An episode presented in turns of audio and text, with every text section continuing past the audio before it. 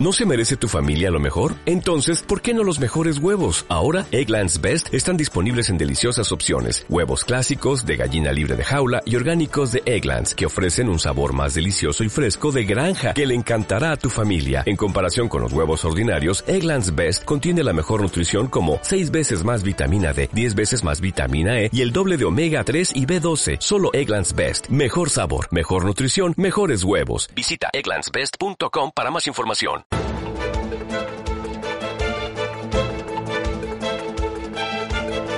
El primer análisis de la mañana. Pedro Sánchez ya tiene perfilado el organigrama del que será su gobierno, cuya composición definitiva se sabrá este miércoles. De momento, la cartera de Exteriores es para Josep Borrell y Teresa Rivero, secretaria de Estado con Zapatero, estará al frente de Transición Energética y Medio Ambiente. Ficha a Borrell, recupera también a Carmen Calvo, a Margarita Robles y, como decía, a Teresa Rivera junto a fieles como José Luis Ábalos. Juan Fernando Robles, ¿qué tal? Muy buenos días. Hola, buenos días. Lo de Borrell es todo un acierto. Pues yo, yo creo que sí. Borrell tiene a raíz, además de lo de, de lo de Cataluña, pues ha cogido un impulso bastante grande eh, su imagen y además parece que, que lo pone además precisamente por eso, porque de alguna manera hará concesiones en Cataluña y lo que quiere también es, bueno, pues eh, tener una persona de contrapeso en el gobierno. ¿Esto le ha escocido a los independentistas? Pues sí, les ha escocido porque les ha dado bastante eh, en las intervenciones que hizo con lo de sociedad civil catalana y por tanto los independentistas no están como muy contentos con el nombramiento. Del resto de nombramientos, eh, Teresa Rivera, Carmen Calvo, Margarita Robles, eh, dame un par de pinceladas. Bueno, pues son, son clásicos, son figuras clásicas en el Partido Socialista y lógicamente lo que vamos a tener también es un poco eh, una reedición de alguna manera del zapaterismo, ¿no?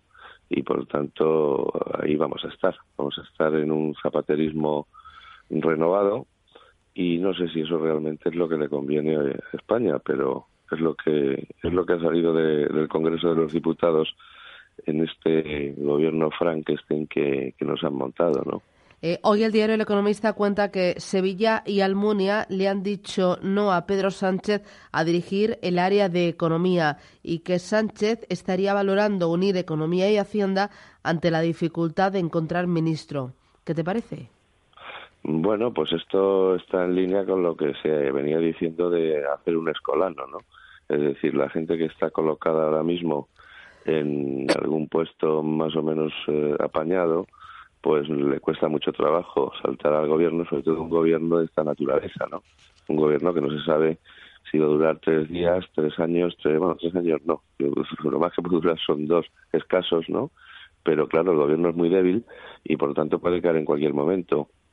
Descolocar a alguna persona que tenga algún cargo más o menos interesante, sobre todo teniendo en cuenta que una de las promesas que hizo Sánchez era modificar el régimen de incompatibilidades para posteriormente acceder a algún puesto después de haber ejercido un ministerio, pues todo esto le cuesta mucho trabajo a la gente y por tanto eh, tiene dificultades lógicamente para coger una, persona que tenga cierto peso.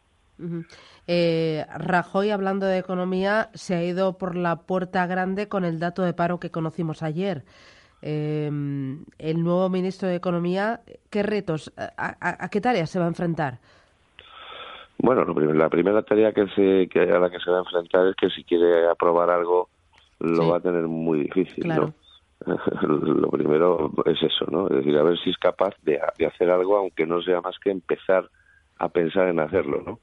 Y después, ¿a qué retos? Pues lógicamente yo creo que este gobierno va a ser un gobierno que recibe ya mucho trabajo hecho en cuanto a, superar más o menos lo más difícil de, la crisis, pero lógicamente no va a poder acometer ninguna reforma seria de, interés y lo más que hará, pues es, yo qué sé, subir impuestos, hacer cosas de este estilo, que es lo que le gusta a la izquierda. Eh, ¿Tú crees que eh, la intención de Sánchez es eh, aguantar lo máximo en el poder, no convocar elecciones como le pedía a Ciudadanos? obviamente Sánchez va a aguantar todo lo que pueda para controlar todos los resortes que pueda del, del Estado y entre otras cosas para intentar bueno pues que su imagen eh, sea se lave un poco de aquí a las elecciones porque hay muchísimos españoles que no pueden estar conformes con este gobierno tan extraño votado por etarras votado por eh, partidos independentistas es decir bueno pues yo creo que esto es entre otras cosas un cierto baldón de imagen para el Partido Socialista que la acción de gobierno podría de alguna manera eh, desempañar, pero no cabe la menor duda de que se lo van a hacer pagar los mismos que le han votado.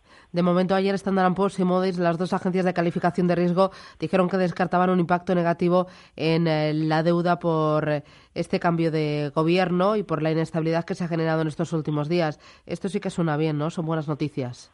Hombre, suena bien porque hay que darse cuenta que España cuando mejor va es cuando no tiene gobierno, como cuando estuvimos en... Claro, si eso ya se ha visto. Es decir, y parece ser que la economía española ha aprendido más o menos a, pasar de la política, a excepción de algunos sectores, lógicamente todos los que tienen que ver con las licitaciones públicas, el sector de construcción hasta muy la expectativa, es decir, otros sectores así muy muy regulados o que están muy dependientes de la contratación pública, pues estos pueden verse afectados, pero el resto, el resto yo lo que creo es que cuanto menos se gobierna en España, pues mucho mejor para la economía. Bueno, me quedo con ese mensaje. Gracias, Juan Fernando Robles, profesor de Economía y Finanzas. Gracias, buen día. Muchas gracias. Adiós. hasta luego. Dale más potencia a tu primavera con The Home Depot. Obtén una potencia similar a la de la gasolina para podar, recortar y soplar con el sistema OnePlus de 18 voltios de Ryobi desde solo 89 dólares. Potencia para podar un tercio de un acre con una carga. Potencia para recortar el césped que dura hasta dos horas. Y fuerza de soplado de 110 millas por hora. Todo con una batería intercambiable. Llévate el sistema inalámbrico OnePlus de 18 voltios de Ryobi. Solo en The Home Depot. Haces más. Logras más.